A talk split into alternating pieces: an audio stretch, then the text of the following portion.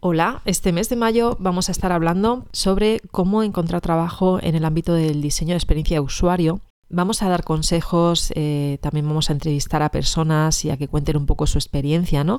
sobre cómo encontrar un trabajo. Es el caso del episodio de hoy con Esther Acosta. Y eh, también comentarte que al final de este episodio te voy a hablar sobre un taller que vamos a hacer presencial aquí en Madrid, precisamente pues para orientarte, si es que estás en ese momento de estar buscando trabajo, para orientarte eh, en esa búsqueda de empleo, ¿no?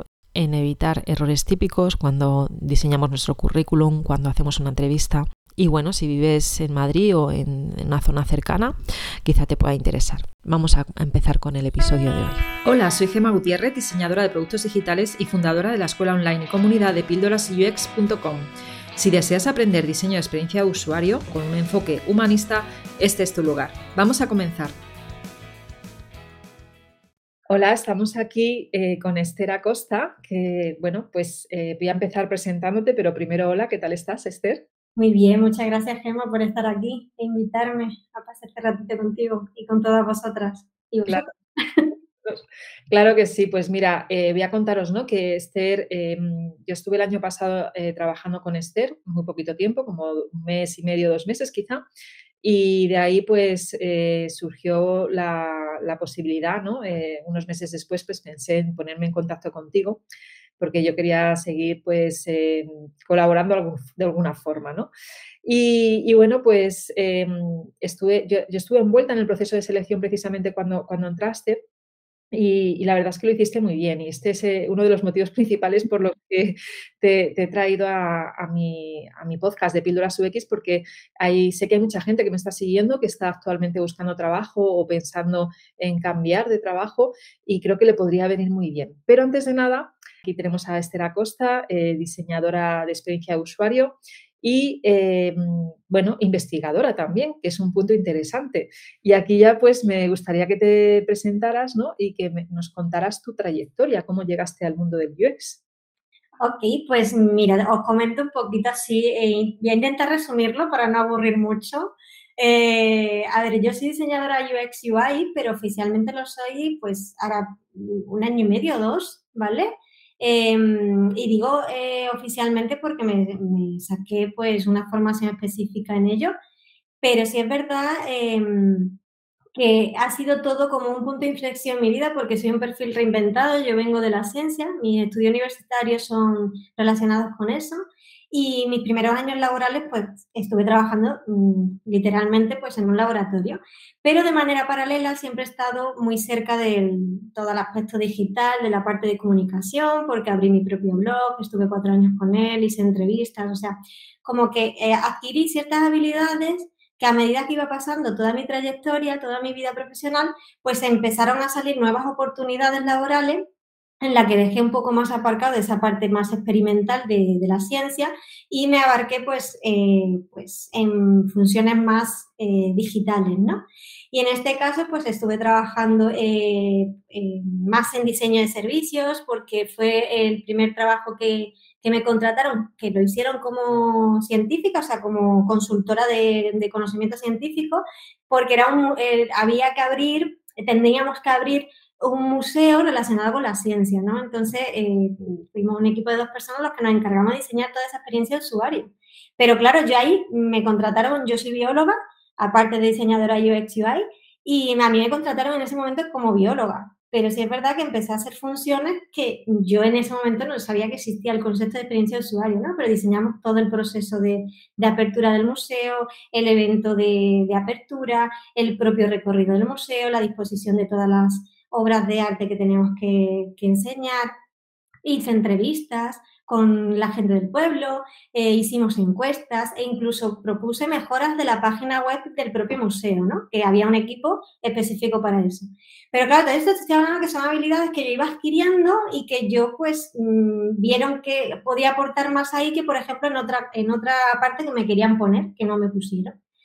Y a raíz de ahí me permitió entrar en el Ministerio de Agricultura y ahí pues estuve más relacionando em, la parte, empecé como consultora general y ahí duré dos meses porque me, traspasaron de equipo y me pasaron al equipo digital y ahí empecé pues más en el beta testing, salían nuevas funcionalidades y yo me encargaba de coger el informe, los requerimientos y comprobar que las nuevas funcionalidades que iban saliendo pues estaban, si cumplían o no y si había alguna mejora pues también aportando. Y fue ahí cuando yo vi que mi vida eh, como que eh, sí estaba siempre relacionada con agricultura, eh, museo de científico y tal, pero como que ya mi, mi, vida no estaba relacionada con la ciencia como se conoce, ¿no? A nivel experimental. Y ahí fue cuando me paré, me analicé, empecé a investigar, tengo mucha gente en el sector digital, en el sector tecnológico, que me conocen, que ven mis habilidades y que aparte, pues el diseño siempre ha estado presente en mí. Yo he estado, pues, de manera autodidacta, pues, diseñando mi loguito para mi blog, diseñando mis cositas para mi blog, intentando indagar eh, cómo cambiar cositas dentro de la propia página con la, la plantilla que existía. O sea, como que Mm, vi que, que podía, ¿no? Eh, y fue entonces cuando vi el tema de, realizar un bootcamp relacionado con el diseño UX UI. Pero antes de gastar el dinero que, es, implica hacer este tipo de inversión de formación, pues decidí hacer muchas microformaciones previas y sobre todo introductorias para ver si realmente me veía ahí o no. Y fue cuando me enamoré, dije, este es, el amor de mi vida y mi trabajo, que no sé si eso es bueno o es malo, porque eh, para mí estoy todo el rato como divirtiéndome, ¿no? Entonces puedo pasarme horas y horas y horas, que tampoco hay que también dedicarle a la familia, pero me encanta. Y ahí fue cuando ya decidí hacer el bootcamp y, y ya empecé todo. O sea, al final me he enrollado un poquito. No pasa nada. Pero, pero bueno.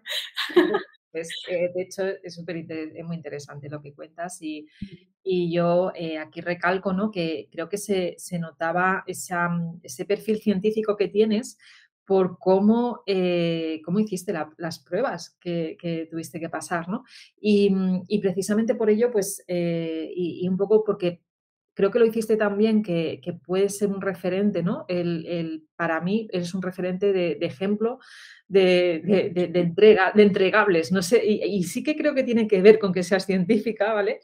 Eh, entonces me gustaría eh, pues que nos contaras cómo te preparaste para encontrar trabajo, precisamente porque eso sabemos ¿no? que es un trabajo en sí mismo el, buscar trabajo. ¿no? Es, que, yo me lo marqué así, o sea, yo, em, para mí, yo me acuerdo, eh, mi profesor fue Raúl Marín, y yo me acuerdo en una ocasión que él me dio la oportunidad de hablar antes de contratar incluso el hacerlo con él y me dijo una frase, me dijo, yo no te puedo decir si hacerlo eh, a jornada partida o, completa, pero tú piensas qué quieres hacer, un cambio de verdad. Y entonces fue cuando yo dije, yo, yo voy a por todas. Entonces lo dejé todo y, y, fui a estudiar. ¿Y cómo preparé la búsqueda? A ver, yo antes de decidirme a estudiar, yo estudié el mercado y hice los cursos, esto que he dicho previamente, ¿no? vi que había muchísimo trabajo. Sí, es verdad que no indagué más profundo porque no era el momento, pero yo vi que trabajo había. ¿vale? Cuando yo terminé la formación, eh, fue antes de terminar, yo ya estaba con mi portfolio. Para mí, por ejemplo, el portfolio y el tener el currículum ya era súper importante, ¿no? Entonces yo, eh, si terminé, terminé, creo recordar que un 31 de marzo, pues la última semana yo ya tenía prácticamente la primera versión, porque luego iteré, ¿no? Pero la primera versión del currículum y una primera versión del portfolio hecho en Figma, porque no, no lo había pasado todavía, lo hice en WordPress, ¿no? Y entonces en este caso, em, una vez que yo tuve eso, me propuse de nuevo a estudiar el mercado en ese momento, porque habían pasado, pues desde que miré, pues habían pasado como seis meses. Seguí viendo mucho trabajo y dije, pues aquí hay futuro, que es lo que también te venden todas las escuelas, ¿no? Pero luego cuando te pones a la hora de la verdad te das cuenta que el mercado no es un mercado para juniors, no, un mercado más enfocado pues para perfiles más eh, senior, ¿no? Y ahí te da un poquito a lo mejor el bajón, pero ahí está el que tú también te impongas de que no te superen, ¿no? Y de seguir investigando y viendo cómo hacerlo. ¿De qué me produce hacer yo? Primero, mi portfolio y mi currículum, totalmente los dos diseñados en Figma para que ya se viese que yo manejaba la herramienta que en ese momento estaba, estaba más de, que más utilizaba, ¿no? Eh, luego, eh, lo que hice fue coger una plantilla de Excel eh, que vi, o sea, yo vi, me pasaron información, o sea, que, que, no fue algo que yo tampoco me inventara, sino que yo investigué, leí, hablé con mucha gente y me recomendaron pues, hacer como una especie de plantilla.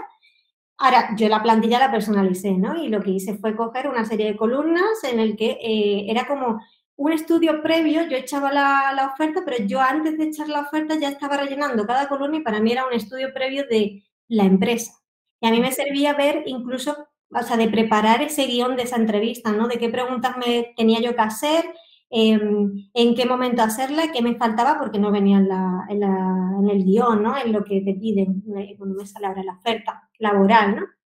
Entonces, con eso, mi currículum, mi portfolio, eh, luego tenía pues algunos mensajes tipos más generales para correo electrónico, pero luego sí es verdad que cambia mucho, porque eso tú lo sabes, que cambia mucho cuando la otra persona que tienes al lado te contesta a nivel personal, ¿no? Cuando es algo genérico, pues vale, pero cuando es a nivel personal ya te salen las respuestas más tú, ¿no? Y entonces, pues te encuentras con eso. ¿Qué pasa? Pues eh, sí es verdad que yo cogí, el siguiente paso que hice fue dividir y clasificar las ofertas sea, yo no me centré solamente y únicamente en los juniors. Eso fue al principio, vi que no podía. Entonces empecé, amplié un poquito más y dije, pues voy a echar hasta dos años. Que sí que pueden decir los que nos están escuchando, es que tú tenías ya experiencia previa. Sí, pero oficialmente en productos digitales no estaba demostrado, ¿no? Entonces, yo intenté abarcar un poco más, sobre todo para aumentar mi networking, conocer gente, ampliar pues toda esa red de contactos para también luego eh, pedir recomendaciones o, simplemente pues tener la oportunidad no ahora, sino en un futuro, ¿no? Y, ahí es cuando ya empecé a, aplicar a otras determinadas ofertas. Ahora, eso sí, por ejemplo, no me atrevía a aplicar a una oferta que pedían cinco años, pero hasta dos años, por ejemplo, que fue mi límite, cada uno se tiene que marcar también, ¿no? Yo todas las ofertas que marcaban hasta dos años, yo las echaba, o sea, me atrevía, yo decía, mira, el no ya lo tengo. Y siempre, esa es mi frase, el no lo tengo. Y si me encuentro un sí, pues para adelante, ¿no? Claro. Y además no te quedabas solo en, aplicar y enviar tu currículum, sino que enviabas un mensaje, porque a mí me llegó por LinkedIn un mensaje tuyo que hizo que fuera a buscar tu currículum y abrirlo, porque evidentemente, y para quien no lo sepa, em, pueden llegarte en cuestión de tres días 100 currículos o 150 y tienes que ir revisando uno a uno. Imagínate eh, sacar cabeza ¿no? de, esa, de, esa, paja que hay de tantísimos currículos, el decir, oye, que aquí estoy, ¿no? Y, y bueno, como en España es verdad que normalmente no se pide una carta de presentación, no, eh, pero eso no quita que tú cuando envías el, currículum, pues redactes bien ese, ese, email, ¿vale? Porque también recuerdo que me nos llegaban eh, emails donde simplemente decía, bueno, aquí está mi currículum, o, asunto, oferta de trabajo, pegado el currículum en el cuerpo del, email y decía, pero de verdad no me has podido escribir ni siquiera. Y tú eso lo hiciste muy bien, ¿no? Eh, porque en ese cuerpo del email del correo, tú pusiste una pequeña presentación, la apuntaste, luego me contactaste por LinkedIn. Un poco cómo era tu metodología, explícalo tú. Pues a ver, en este caso eh, yo cogía, eh, veía la oferta publicada, muchas ofertas estaban directamente, por ejemplo, en LinkedIn, en diferentes plataformas, no solo me centraba en LinkedIn, otras eran directamente en perfiles de, de recruiters. Em, y en este caso, eh, yo cogía y aplicaba la oferta, la ponía en mi Excel con fecha de aplicación y todo para tener un seguimiento. Y ahora cogía y decía, eh, si estaba, por ejemplo, una publicada en LinkedIn, pues iba la persona a ver si estaba la persona que había publicado la oferta, ¿no? Yo cogía y contactaba con ella. Que no, pues decía, esta empresa es, venga, pues me voy a ir a la empresa, me voy a ir a empleados, dentro de empleados me voy a buscar el equipo de diseño, voy a tirar de gente que estaría más o menos en, las mismas categorías que yo para ampliar mi networking y luego voy a irme pues al líder, ¿no? A ver qué, oportunidades puedo tener. Y sobre todo preguntaban más, eh, ya no el hecho de, oye, quiero que me mires, no, oye, he aplicado, me gustaría saber cómo es el proceso de, selección, de todo el proceso de entrevistas en vuestra empresa. Entonces ya da pie también a que esa persona te, te conteste, ¿no? También si puede, ¿no? Y aparte de eso, em, si no contestaba, pues yo intentaba eh, conectar con ella o con él por otra vía. Si tenía un email, contactaba por email. O sea, es como que siempre sin, sin, abrumar a la otra persona, ¿no? Hay personas que son a lo mejor más agresivas en ese sentido. En mi caso, no, yo me pienso, eh, a lo mejor eso es ser empática, pero me pongo en la situación de la otra persona y yo sé que necesitas un margen de tiempo, ¿no? Entonces, a lo mejor si en una semana no tenía noticias de algo, entonces preguntaba, oye, ¿cómo va el proceso? ¿Se ha cerrado? ¿Sigue? Entonces, yo aplicaba, pero tenía un seguimiento. Y esto también me servía también para ver cómo era la empresa porque yo ya ciertas empresas que a mí no me han respondido, no me han dado feedback de si he aplicado, si me han rechazado, si no, para mí ya era un paso importante porque eso ya es la experiencia del empleado y no del empleado como tal, sino previa. Y si ya sin ser previa no te están cuidando, para mí es súper importante. Y para mí era una manera de ver reflejada la empresa como era. Entonces, como que... Efectivamente, eso es, eso es importante también, ¿no? Porque nunca sabes dónde vas a caer, ¿no? Exacto, exacto. Bueno, em, ¿qué consejos darías para quien nos esté escuchando eh, y esté buscando trabajo? Pues para mí me ha funcionado muy bien la organización y la, y la constancia. Sobre todo marcarte, a ver, en mi caso yo lo dejé todo porque me lo podía permitir en ese momento, ¿no? Pero mm, centrarte, decir, esto es otro trabajo y ponerte una jornada no laboral a lo mejor de ocho horas, pero pues tres horas todos los días, cuatro horas, voy a estar o mejorando mi currículum o, aumentando mi red de contacto, o sea, moviéndote, haciendo formaciones, pero no formaciones a lo loco, sino cosas que te puedan servir para complementar. Mm, o sea, que te vean movimiento, o sea, porque si a ti te interesa, al final tú vas a tener movimiento y a charlas, ir a, o sea, es, es que vean la pasión por tu trabajo, ¿no? Por lo que tú estás haciendo, que sí, que soy junior, pero mírame, que estoy aquí, que, tengo ganas, que quiero aprender, ¿no? Pues ese entusiasmo que se vea reflejado, ¿no? Es lo que, así que organización, constancia y, y la cabeza muy alta y para adelante. Efectivamente, que yo creo que muchas veces es eso, ¿no? Eh, cuando eres, eh, cuando estás comenzando a buscar trabajo eh, y no tienes todavía mucha experiencia, pero cuando estás comenzando, pues es verdad que muchas veces se tira la toalla, ¿vale? porque es muy frustrante el ver que no te llaman, es muy frustrante pasar entrevistas y que ah, finalmente no, tampoco te llaman. Además, a mí no me gusta nada cómo es el mercado laboral español. Yo no, no voy a opinar ¿no? sobre otros países, pero en España muchas veces te hacen una entrevista de una hora, te hacen incluso una prueba, ¿no? Y, al final ni siquiera te escriben un email, a veces, ¿eh? no digo siempre, pero a veces te escriben un email para decirte, oye, que no has pasado, ¿no? Entonces, creo que si, si estás dedicándole tiempo a la empresa, la empresa debería dedicarte un mínimo de tiempo de darte feedback y además de explicarte el por qué no has pasado. De una forma educada, evidentemente, pero el por qué, ¿no? Y esa es otra cosa que, yo veo mucho en falta dentro de las empresas españolas o, empresas en general en España, ¿no? Y creo que ojalá quien nos esté escuchando, eh, pues que mejore eso. Sí, por favor.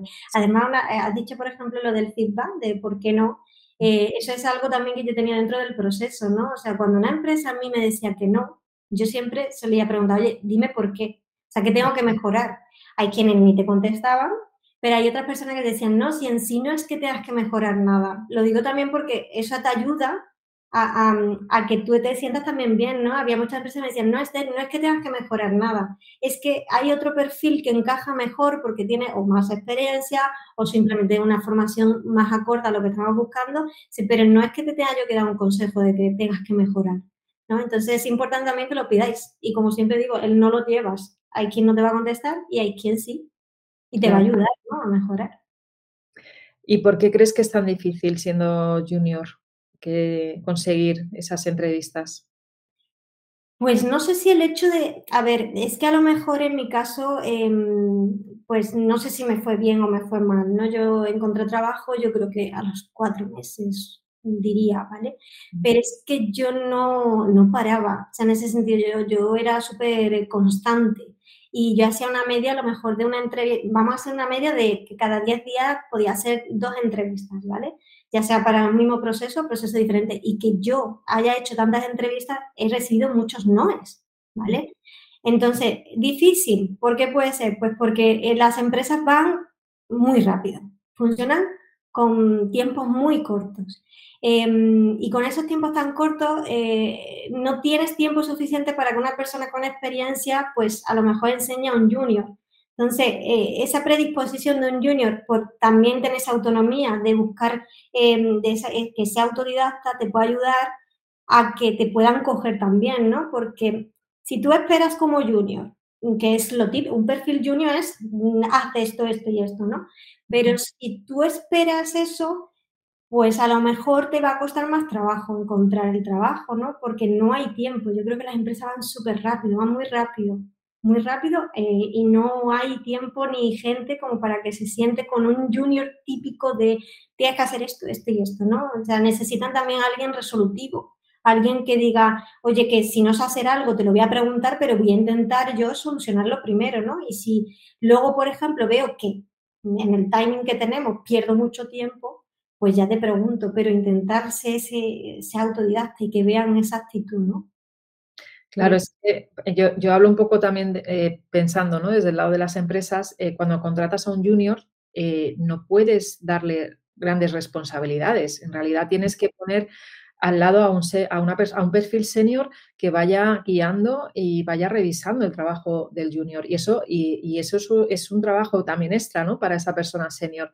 Y, además ese proceso no es de 15 mm, días, es que hablamos de una media entre 3 meses, 6 meses y a partir de ahí ya puedes ir dando más libertad ¿no? Em, a esa persona porque va evidentemente haciendo un crecimiento ¿no? de, conocimientos y, y ya puede ir llegando al momento que quizá cuando ya lleva un año en la empresa, pues precisamente ya no hace falta prácticamente revisarle nada, ¿no? Esa es la idea. ¿Qué sucede? Que muchas empresas, pues, por, los timings, por los tiempos que tienen en los proyectos, pues no se pueden permitir tener un perfil senior, ¿no?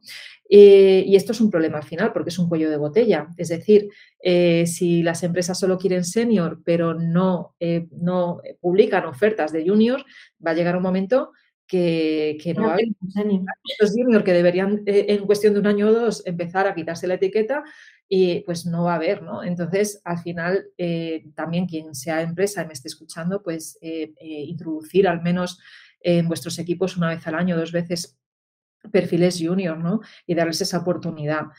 Em, y, y, sí, hay empresas que lo hacen, pero bueno, al final son muy pocas. Esa es la realidad. Ese es el problema que hay actualmente. Y es curiosísimo, ¿no? Porque cómo es posible que haya tantas ofertas de trabajo de UX y de Product Designer y sin embargo tan pocas ofertas para Junior. Es, es muy es, ridícula la situación, espero que cambie con el tiempo. Y por eso es tan importante, ¿no? Ser constante, eh, llevar pues como también tu propio, tu propio proceso, eh, no derrumbarte en ese proceso de decir, bueno, cada entrevista que hago, la siguiente será mejor, ¿no? Eh, Además, que, que te sirve para mejorar. O sea, yo había, había entrevistas que yo hacía y decía, yo no quiero entrar a esta empresa, pero yo voy a hacerla. ¿Por qué? Porque te sirve a mejorar. Y es que además lo vas notando. A medida que vas avanzando, diciendo, mejoro mi, mi, forma de presentarme, mejoro mi, mi, exposición, mejoro porque te van haciendo muchas preguntas diferentes y tú misma te expresas totalmente de forma distinta. Entonces, animo a que aunque la empresa incluso no te, no te convence o lo que sea, que, que también hagan la entrevista solo con ese objetivo de mejorarlas, para cuando llegue la que realmente quieres, ¿no? Claro, efectivamente. Y, luego ser como muy metódica como tú eres, ¿no? De, las presentaciones, si haces una prueba de la presentación que esté impecable, eh, que, bueno, estudiar la empresa, o sea, tú es, eh, para mí ha sido como un poco el modelo ideal de, perfil que se presenta a... Muchas gracias, Gemma pongo como ejemplo y de hecho te invité a Tribus, a mi escuela, para que, para que contaras eh, tu experiencia y explicaras cómo lo habías hecho al resto de mis estudiantes, porque tengo muchos estudiantes que están en ese proceso de búsqueda y, y todas se quedaron alucinando contigo. No sé, es que, a ver, yo esto puede ser que, que, sea por venir de la ciencia, ¿no? Yo en mi trabajo anterior era todo muy de protocolos. Tú tenías que seguir una serie de, protocolos para hacer experimentos. Tenías que diseñar esos protocolos también en muchas ocasiones, o mejorar los tiempos, mejorar las cosas, ¿no? Y eso, por ejemplo, ha sido muy innato en mí, ¿no? Y, y, no sé, o sea, yo creo que, que, hay, que merece la pena. O sea, si quieres hacer un cambio, merece la pena intentarlo y que sea para la dirección que sea. Y si es para el diseño, es que es un trabajo tan bonito, hombre, sufrido también, pero mm, para mí tiene muchas más cosas positivas que negativas. Bueno, de hecho, por eso estoy aquí. Claro. Y ahora que ya, ya, estás, ya tienes eh, un tiempo de experiencia, eh, ¿tienes más o menos claro hacia dónde quieres dirigir tu carrera profesional? Porque ese punto también es muy importante. yo es que ya lo tengo, a ver, yo lo, es que yo tengo como muy claro hacia dónde quiero ir, ¿vale? O sea, yo, por ejemplo, em, a mí me gusta mucho organizar. Bueno, ya, lo estáis viendo en el podcast, ¿no? Eh, me gusta mucho enseñar, transmitir, comunicar. Entonces, eh, tengo claro que tarde más o tarde menos, no sé si a corto, a medio, a largo plazo, en algún momento quiero gestionar un equipo. La duda, por ejemplo, a día de hoy es que no sé si quiero gestionar un equipo, me veo más gestionar un equipo de diseño pero también me planteé la posibilidad de gestionar un equipo a nivel de producto y de negocio, ¿no? De porque me gusta mucho el, estar con la gente, el hablar, el comunicar, el... Entonces, como que sé que gestionar un equipo voy a gestionarlo, pero no sé por qué especialidad iré, ¿no? Y, por ejemplo, a corto plazo, pues sí me gusta mucho eh, sistemas de diseño, ¿no? Entonces me encantaría estar en, diseño en ese área, de la parte de diseño e interacción, todo eso me fascina, me encanta, aunque sí es verdad que soy un perfil bastante híbrido, o sea, puedo manejar cualquier eh, faceta del diseño, pero eh, sé que también me gustaría ir por esa dirección, ¿no? Sí. o sea que, pero lo tenía bastante claro desde el principio. Muy bien, muy bien. Bueno, pues ahí ahora a por ello, a por ello, a, empezar a labrarse ahí una, carrera profesional. Y también digo aquí, ¿no? Porque muchas veces eh, encontramos un trabajo y ya nos, quedamos ahí pues durmiendo en los laureles, como se dice aquí en España, ¿no? De, bueno, pues ya me relajo, tal. Y bueno, solo puedes hacer un tiempo, pero no siempre, ¿no? ¿Por qué? Pues porque realmente tienes que pensar también, ¿no? Conocerte a ti misma y decir, ¿hacia dónde quiero ir? Quiero trabajar más en consultora, quiero trabajar más en, empresa final de, en un producto específico, me veo liderando, no me veo liderando, también hay mucha gente que puede no verse liderando y que, que querer especializarse en algo muy concreto y dedicarse a eso toda la vida. Y al final eso son preguntas que también te tienes que hacer una vez que ya entras en, el mundillo tecnológico de hacia dónde quiero ir y, cómo, y qué pasos tengo que dar para conseguir ese objetivo. Totalmente, totalmente. Así que bueno, pues te espero, te espero en el mes de junio eh, en Tribux, porque eh, pues también formas parte ahí de, mi comunidad y es algo que me alegra muchísimo. Y, bueno, te espero en el mes de junio porque vamos a hablar sobre entrevistas de trabajo precisamente. bien. Pues ya sabes que estoy aquí para cuando me necesites, que estoy en tu, en tu escuela y en tu comunidad, pero también para lo que necesites, aquí estoy. Igual que los que nos están escuchando, que si quieren contactar conmigo en algún momento para lo que sea que, yo suelo contestar, a lo mejor tardo un par de días, pero normalmente suelo contestar bastante rápido. eso no hace falta ni que lo digas. De hecho, ya, más de, ya me ha pasado con diseñadores y diseñadoras que he entrevistado en el podcast que me han ido diciendo, pues por LinkedIn me han contactado. O sea, que eso te puede, puede pasar perfectamente. sin problema. El, episodio relacionado yo siempre pongo el contacto de LinkedIn de las personas que entrevisto, así que quien quiera buscarte, pues que entre en la descripción del episodio y, bueno, pues ahí ya se irán las referencias. Y, bueno, pues mil gracias por, toda esta información. Espero que le valga muchísimo a la gente que nos está escuchando. Espero, espero. Yo creo que sí, que seguro que a lo mejor toda no, pero una poquita seguro que sí. Venga, pues muchas gracias. Pasa buen día. Emma, chao. luego. Si después de escuchar esta píldora te quedaste con ganas de más, entra a mi escuela online de Tribooks, un lugar donde UX designers de todo el mundo aprenden, evolucionan y hacen comunidad.